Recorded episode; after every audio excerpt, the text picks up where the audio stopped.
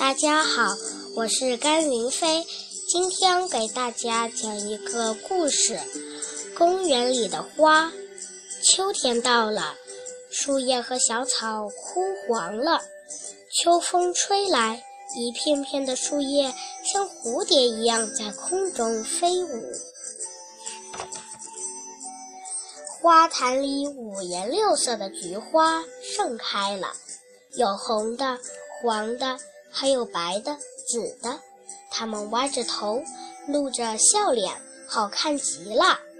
妹妹越看越喜欢，伸手就去摘菊花。